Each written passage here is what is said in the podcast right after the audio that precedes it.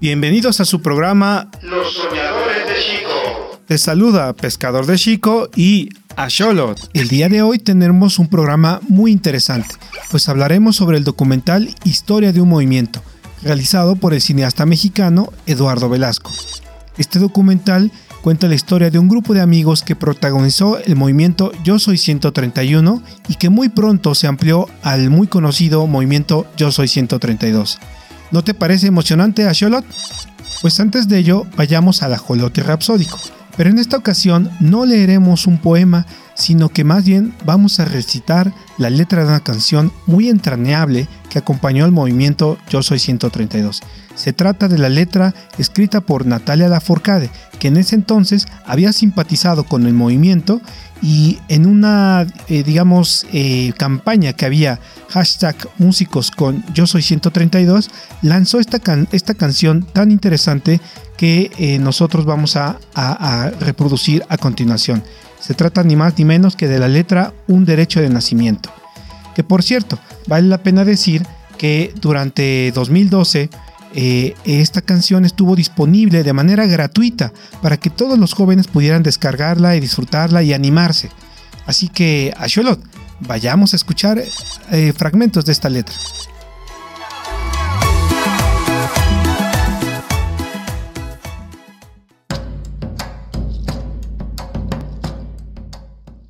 Crear un canto para poder existir, para mover la tierra a los hombres y sobrevivir para curar mi corazón y a la mente dejarla fluir, para el espíritu elevar y dejarlo llegar al fin.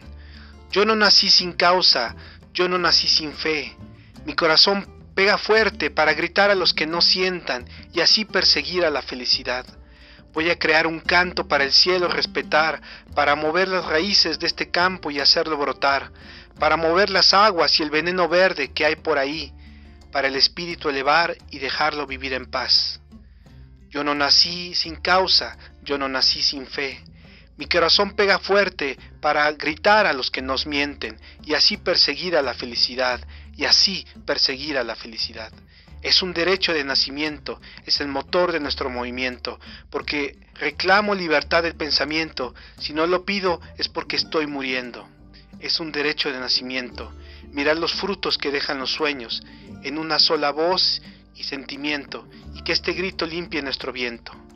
Voy a crear un canto para poder existir, que no le quiten a los pobres lo que tanto les costó construir, para que el oro robado no aplaste nuestro porvenir y a los que tienen de sobra no les cueste tanto repartir.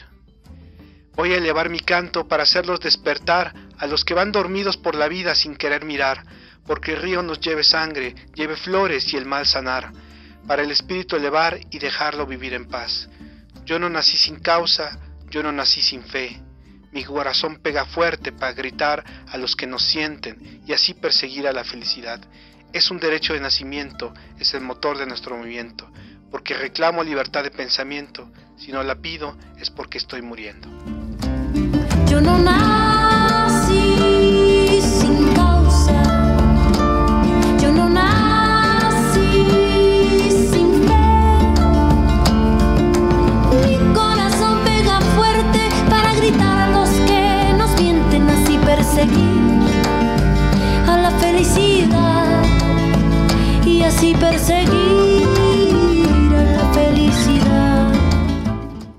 Letra de la canción Un derecho de nacimiento de Natalia Lafourcade en voz de Pescador de Chico.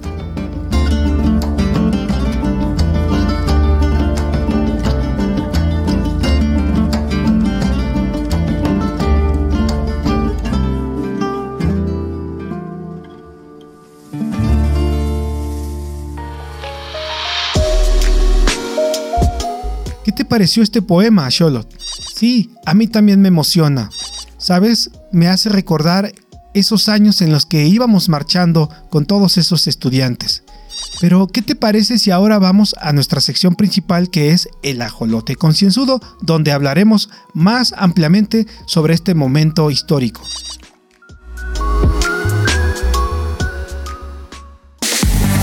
Espacio para reflexionar, discernir y actuar desde nuestra realidad. El ajolote concienzudo. Bienvenidos a su sección El ajolote concienzudo. El día de hoy, como les veníamos diciendo, tenemos un programa muy especial porque vamos a hablar sobre la historia del documental, ¿sí?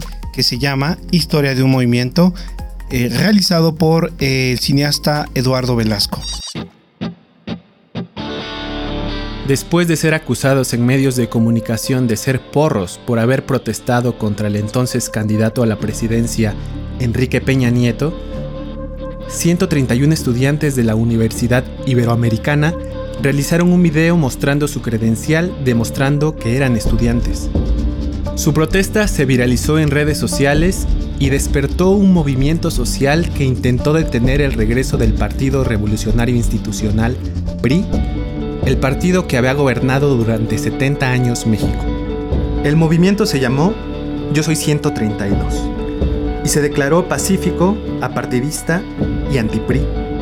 Varias veces escuché decir que esto apenas era el comienzo, que el cambio consistía en reconstruir este país a pesar de quien estuviera de presidente.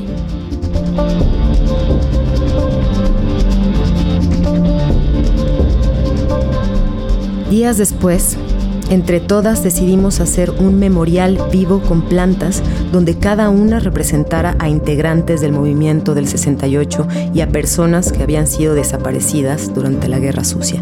Por eso titulamos a la acción La memoria florece. Para mí esta era la confirmación de que los movimientos sociales sí cambian cosas. Dado que son despertares colectivos, los gobiernos se sienten amenazados por la idea de que la gente común y corriente y de distintas realidades les pongan un alto a sus crímenes. Nos reprimen porque le temen a la justicia. Pero antes de presentarlo, también eh, les vamos a dar la bienvenida a nuestros hermanos, a nuestros amigos, también soñadores de Chico, como, como, como, como su servidor y a. Eh, y tenemos a unos invitados muy especiales. Eh, les vamos a pedir que cada uno se vaya presentando. ¿De acuerdo? Si quieres, empezamos contigo, María. Adelante. Súper. Hola, buenos días a todas y a todos. Mi nombre es María y soy responsable del programa Vida y Representación Estudiantil acá en el TUPCH. Un gusto. ¿Qué tal? Buen día. Mi nombre es Juan Carlos Martínez, soy el responsable de cultura aquí en el Tecnológico Universitario del Valle de Chalco y es un gusto tener invitados que han trabajado acerca de estos temas aquí en el Gran Jico, en el Valle de Jico. Gracias por la invitación, Héctor. Hola, hola, pues me presento, mi nombre es Ángela Barenca, yo soy responsable del programa de Educación para la Paz y pues forma parte de la Coordinación Universitaria de Derechos Humanos y Sustentabilidad y pues me encanta ser una soñadora el día de hoy. Qué gusto, qué gusto escucharlos. Eh, de verdad, a Charlotte y yo estamos brincando de gusto. Eh, ¿Sí o no, Charlotte? Y, eh, y, bueno, ahora sí vamos a presentar a nuestro invitado del día de hoy, nuestro invitado, eh, digamos, eh, pues especial, que se trata de Eduardo Velázquez. Eduardo Velasco Vel Vázquez, perdón. Él es licenciado en comunicación por la Universidad Iberoamericana. También es maestro en cine por la misma universidad. Recientemente se graduó de la maestría con justamente este documental que, hoy vamos a platicar. Además del documental Historia de un Movimiento, ha realizado otros documentales como por ejemplo eh, Bachajón, Despojo de Muerte, Vida en Resistencia, también eh, Memorial de Tlatelolco, El viaje de una mirada, también Lenguas Originarias, Corazón de México, junto con Rompeviento Televisión por Internet, que por cierto, pues una plataforma muy interesante, muy, muy, muy valiosa, ¿verdad? Y, y por último también Acteal y la construcción del Lequil Chapanel. Eh, y, y, bueno, pues básicamente estos son los, los, los trabajos eh, eh, filmográficos. pero también Eduardo Velasco ah, formó parte del colectivo Más de 131 entre 2012 y 2016 y por supuesto también participó en el movimiento hashtag yo soy 132 del cual pues obviamente vamos a hablar muy ampliamente el día de hoy eh, nuestro querido eh, Lalo Velasco eh, un gusto recibirte aquí en, tu programa y pues bienvenido Gracias, pescador de Jico. Muy contento de estar aquí con la comunidad del TUPCH, una universidad de inspiración jesuita y que resuena mucho con la película. Pues, pues justo, es eh, la, el motivo por el cual estamos reunidos hoy es para hablar de, esta, de este documental este documental que les decía, pues acaba de, acaba de, terminarse hace unos meses prácticamente y, yo lo, lo, lo, conocí, este programa, este documental, en el, en el, en el Festival de eh, Docs. Es un festival muy importante aquí en la Ciudad de México. Eh, desgraciadamente ya no alcancé a verlo. Fue, esa fue mi gran frustración. Pero eh, pues por eso, por eso organizamos también esta presentación aquí en el Tecnológico Universitario del Valle de Chalco. Y bueno, claro, cabe decir también que pues nuestras opiniones son nuestras opiniones, no son las opiniones de ninguna institución, son realmente pues lo que cada uno va, va este, pues digamos, va, va, percibiendo como realidad. Y bueno, eh, mi querido Eduardo, eh, ¿te gustaría eh, platicarnos un poco eh, por qué decidiste hacer este documental y básicamente sobre qué habla, ¿no? Sobre todo pensando en quienes tal vez no están aquí en el TUBCH y nos van a escuchar y bueno, dejarles el gusanito. ¿Sobre qué habla este documental y por qué decidiste hacer este documental? Claro que sí, pescador.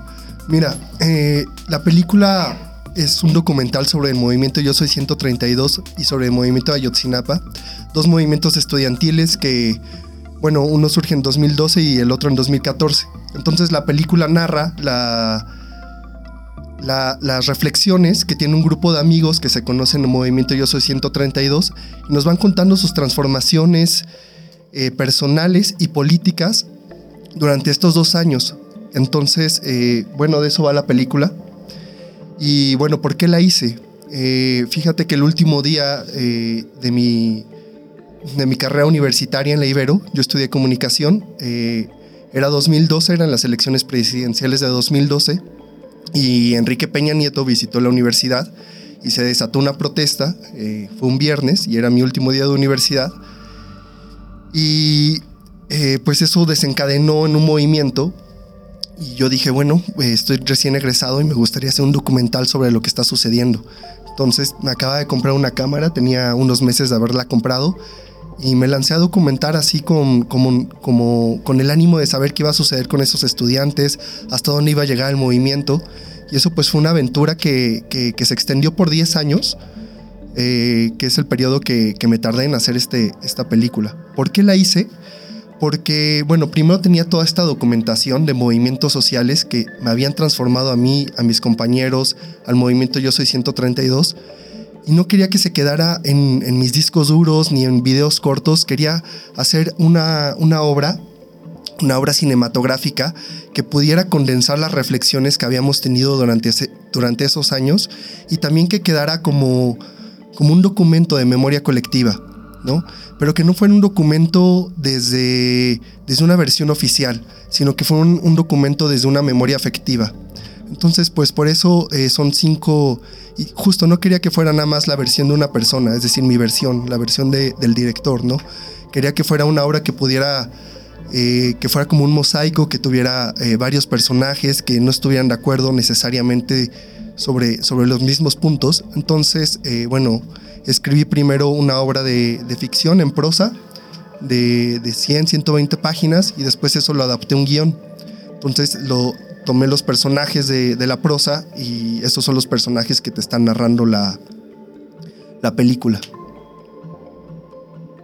Qué interesante. Eh, y bueno, también justo, justo cuando uno ve, ¿no? Cuando uno está en la escuela y toma estas materias, ¿no? Como que te enseñan a, redactar. Por ejemplo, aquí en el TUPS existe esta materia de expresión oral escrita y, la, y luego la maestra, el maestro, ahí te van enseñando cómo, cómo redactar, cómo escribir. Pues justo, justo todo eso puede servir para que un, pues un día lo, lo puedas aplicar y, y, también, digamos, puedas... Eh, escribir un guion, el guion de una película, imagínense, ¿no? Entonces, bueno, eso es algo muy interesante. Eh, pero eh, vamos a, dar, a, dar eh, espacio para que nuestros invitadas e invitados también puedan hacer preguntas. Y pues, eh, María, no sé si podemos empezar con, contigo. Digo, te tocó estar aquí al lado, a mi, a mi mano derecha, entonces es la primera persona que veo. Y no sé si tú quieras eh, plantear una primera, una, digamos, una, una siguiente pregunta.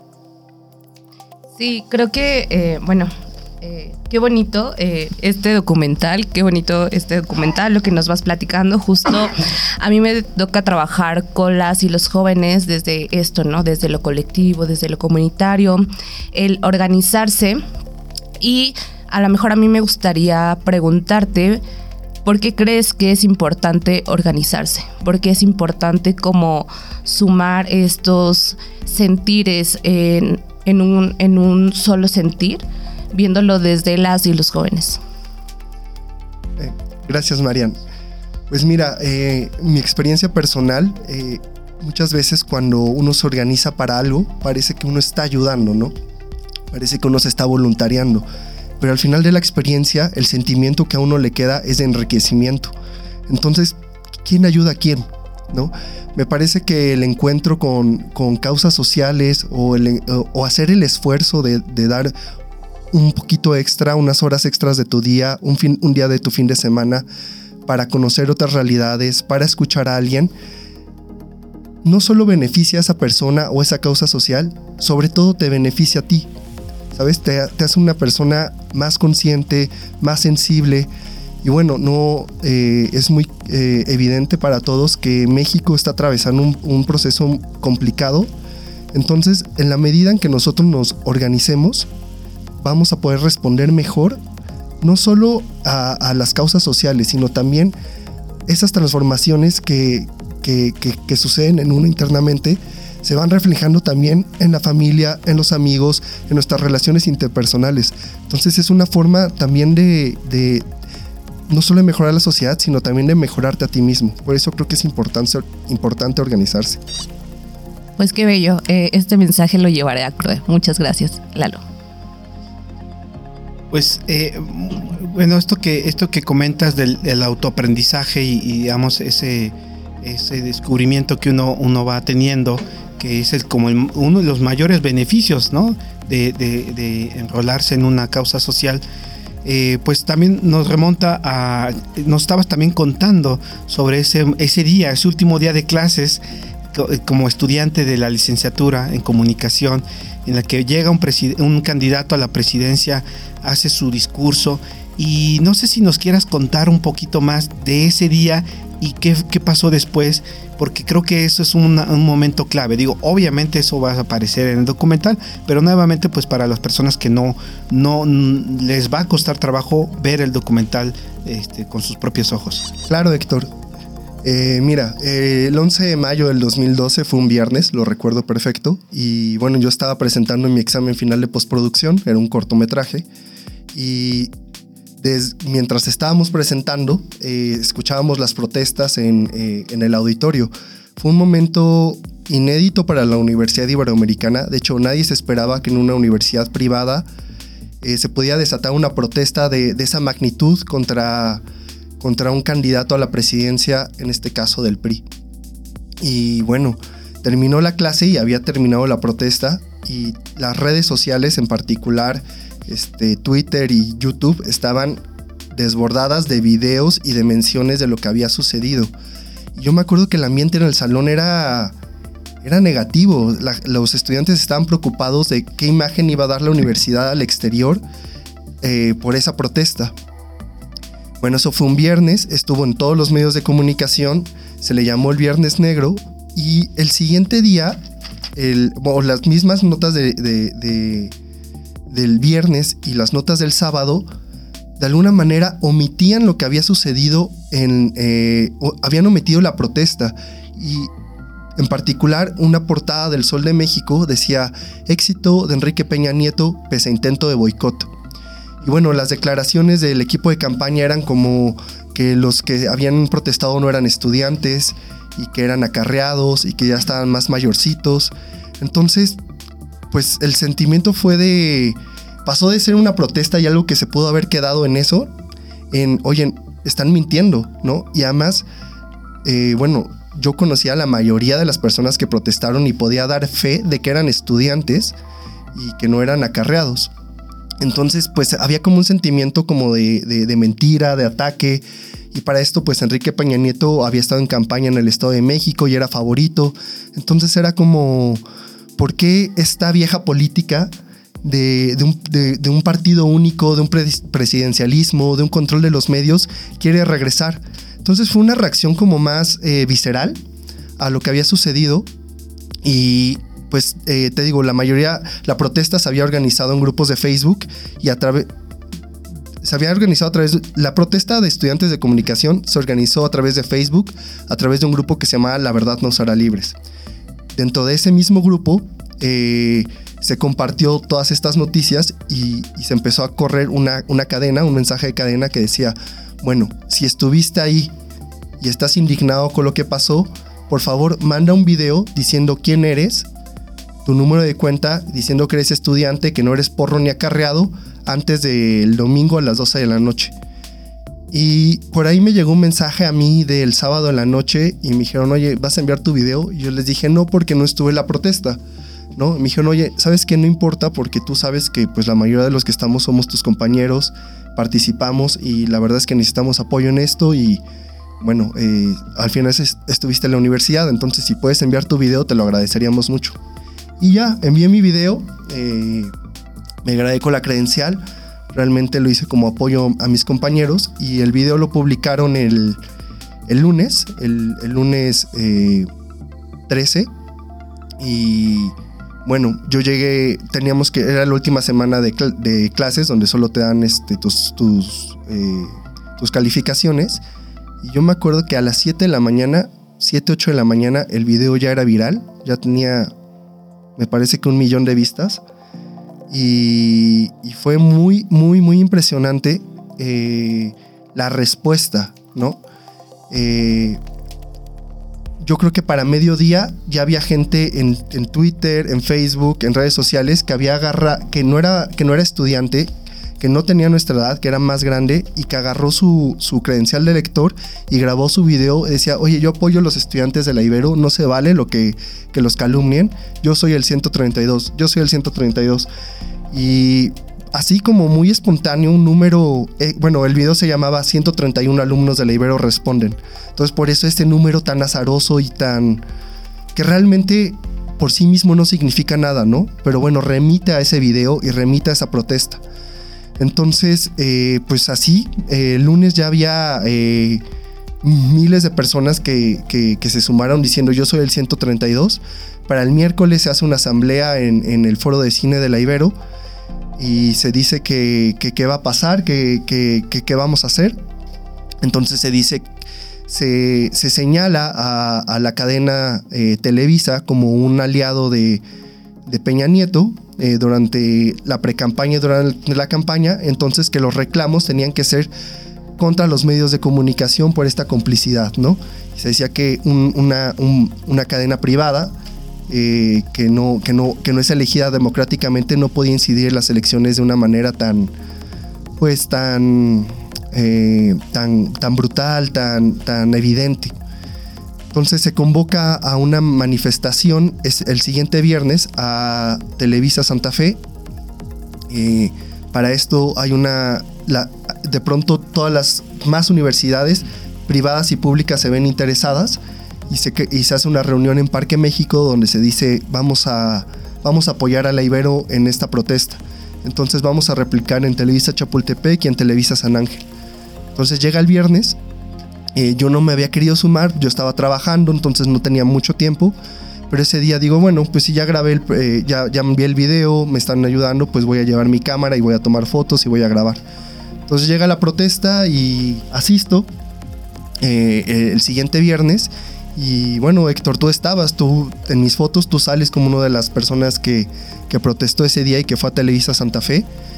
Y pues nada, se replicó. El ITAM fue a Televisa San Ángel al mismo tiempo y gente del claustro de Sor Juana fue a, Televisa Chapultepec.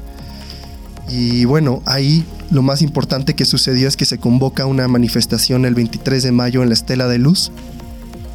Y llega ese día eh, y a todos nos sorprendió la convocatoria pasó de ser una, bueno, al principio la- el movimiento era como muy, como muy ordenado, ¿no? La convocatoria para el 23 de mayo era vamos a marchar por las banquetas, vamos a, vamos a ir hasta el Ángel de la Independencia, pero nos desbordó, nos desbordó la, la- indignación, pero también la alegría, porque yo recuerdo que llegamos el 23 de mayo a, a la Estera de Luz y había, ya no solo eran las, las universidades eh, privadas y, y las públicas, sino había todas las universidades, las de arte, los tecnológicos, eran miles y miles de personas que desbordaban la estela de luz. Nunca pudimos marchar por la banqueta, llegamos al Ángel de la Independencia y era tal la emoción, tal el, el, el- el- desbordamiento que fue, no nos podemos quedar en el Ángel de la Independencia, vamos a Televisa. Entonces vamos todos a Televisa Chapultepec, porque se creía que Peña Nieto estaba en entrevista ahí. Entonces todos fuimos a tratar de, de bloquear la entrevista, lo cual era mentira porque ya se había grabado la entrevista.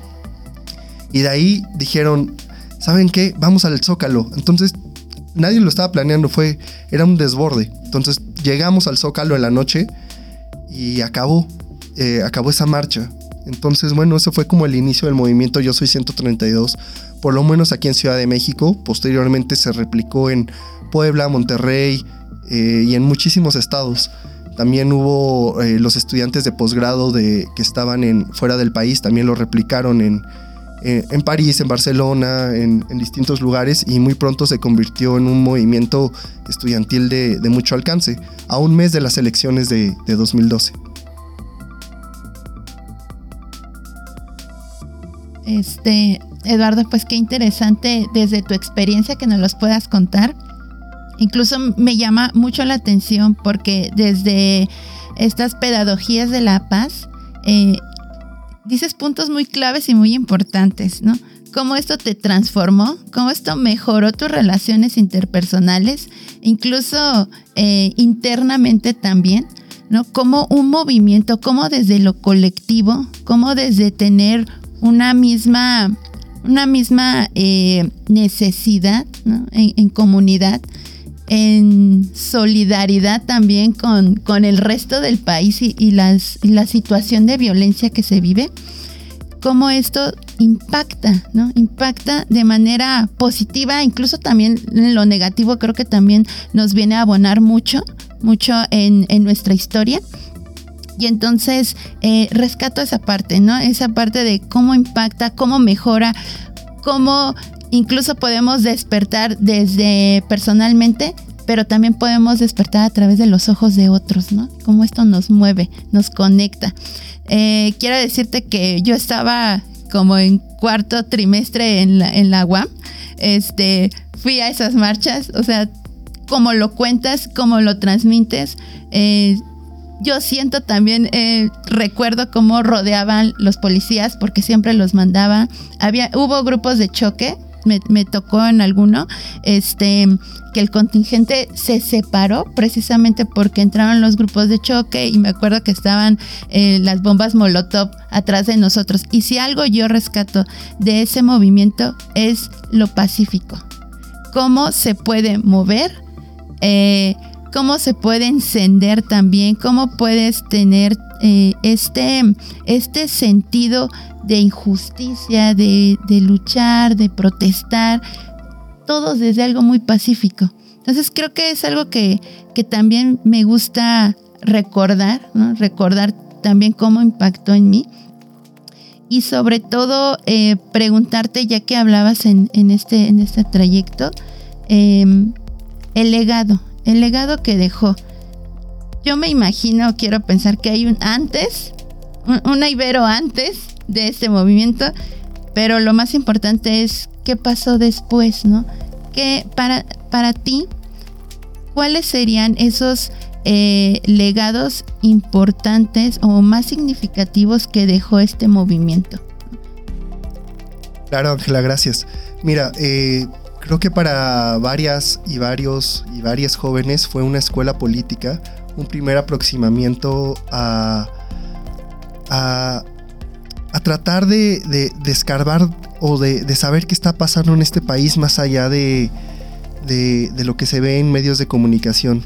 ¿no? Uh, cabe recordar que en 2011 el movimiento, surgió el Movimiento por la Paz, que es un movimiento eh, pues que surge de esta necesidad de generar paz y justicia, ¿no?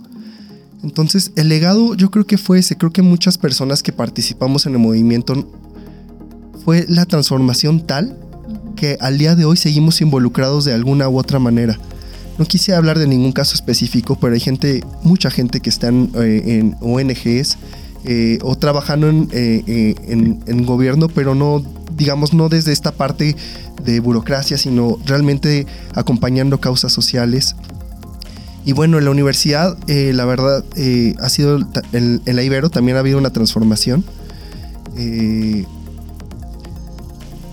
Ser un poco polémico porque, bueno, los jesuitas y la educación jesuita constantemente ha estado involucrado en cambios y, dentro de los valores jesuitas está, están los del movimiento. Pero bueno, yo que después del movimiento tuve la oportunidad de trabajar en la universidad y después de hacer mi posgrado, pude observar cómo nuevas generaciones estaban interesadas en lo que había sucedido en la universidad con el Yo Soy 132 y querían de alguna manera también responder. No, no, no, este, no solo quedarse en ser estudiantes de una universidad privada, con todos los prejuicios que eso podría traer.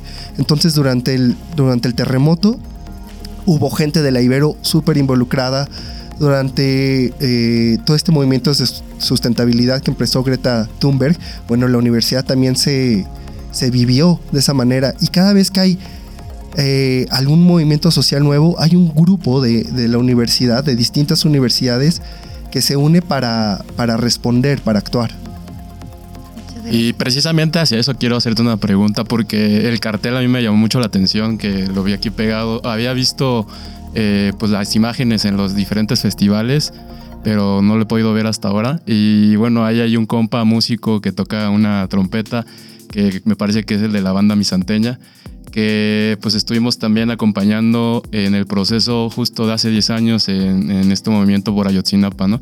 Entonces la pregunta va encaminada a la importancia del arte, la alegría y el desbordamiento que contaste que se vivió en el 2012 y cómo, fuiste viendo a lo largo de este, pues de este documental ese desarrollo, ¿no? La importancia de estos elementos.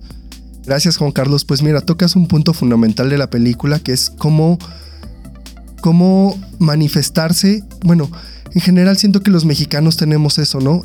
Eh, tratar de, la indignación, mostrarla a través de arte.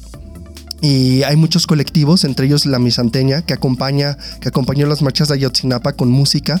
Entonces, imagínate sentir esa indignación en la calle y que vaya una banda de viento, de guerrero, tocando música tradicional, hace sentirte como, como le da mucha importancia a ese momento, ¿no?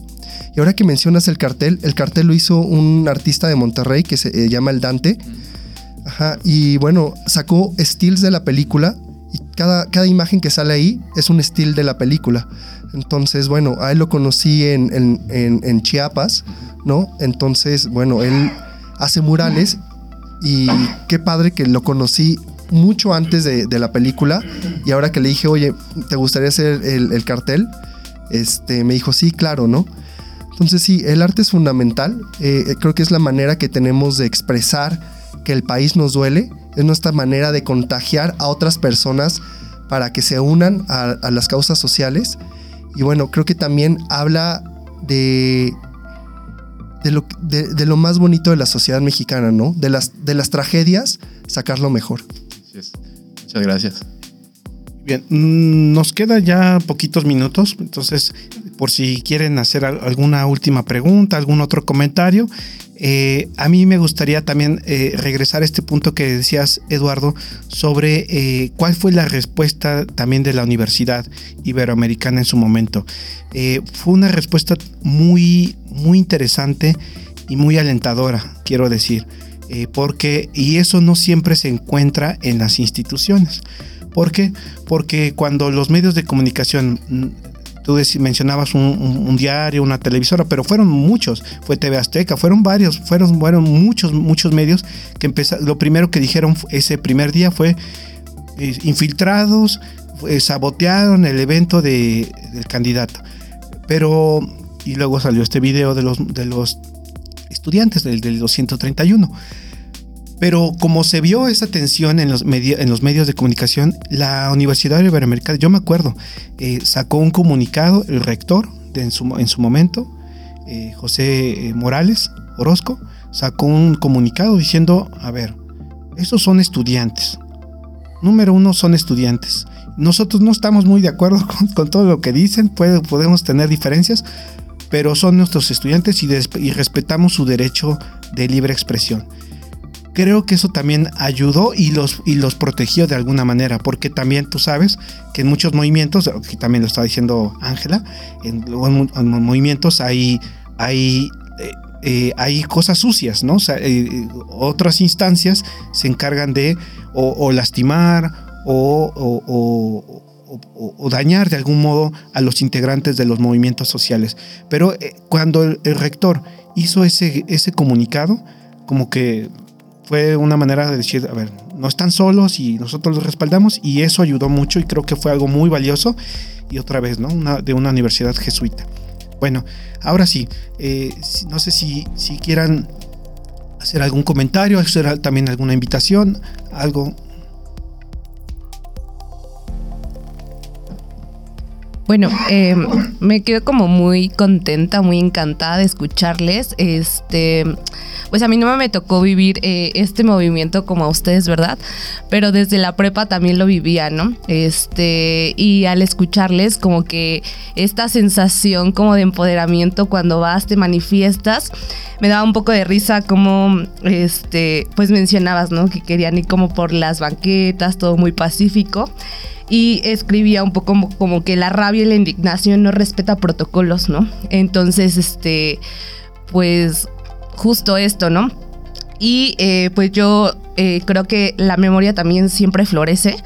Y para mí estos movimientos siempre producen colectividad, comunidad, amor, eh, y, yo siempre los pongo como al centro, ¿no? Para mí son bien importantes y, qué bello, este, pues que sigamos como en la lucha.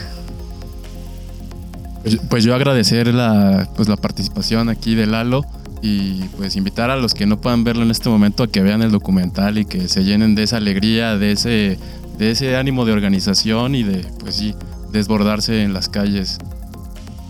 De igual manera, pues agradecer, este, que padre todo lo que nos contaste, muy enriquecedor y sobre todo también ver que la restauración de lo social también se puede dar desde hacer esas manifestaciones, ¿no? Desde lo que nos está incomodando, que sea tan incómodo hasta que se encuentre esa, ese, esa restauración social, ¿no? Muy bien, a mí, ah, bueno, Asholot tiene una pregunta, acuérdate que también aquí está Asholot, y Asholot quiere preguntarte, Eduardo, si tú te consideras también un soñador de Chico, ¿y en qué sentido? Claramente me considero un soñador de Chico y de la vida. ¿En qué sentido? Eh, bueno, eh, yo creo que para las culturas prehispánicas los sueños eran muy importantes para guiar su vida y de esa misma manera yo eh, los sueños que tengo no solo cuando duermo, sino mis sueños de metas son parte fundamental de mi vida. Entonces sí, soy también. Gracias por invitarme, pescador.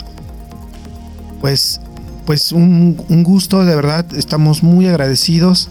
Te quedas en tu casa, Eduardo.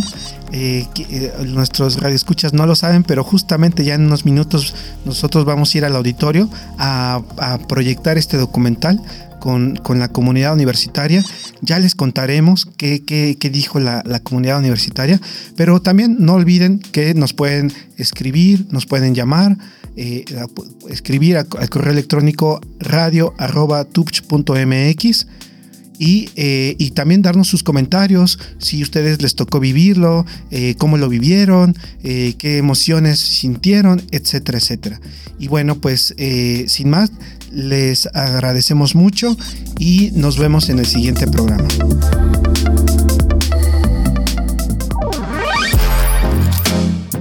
Espero que les haya gustado este programa tanto como a nosotros. Recuerden que si tienen alguna duda o comentario, pueden escribirnos a correo radio.tupch.mx o llamarnos al teléfono 5517 08 59 59 extensión 2662. Cuídense mucho y hasta la próxima.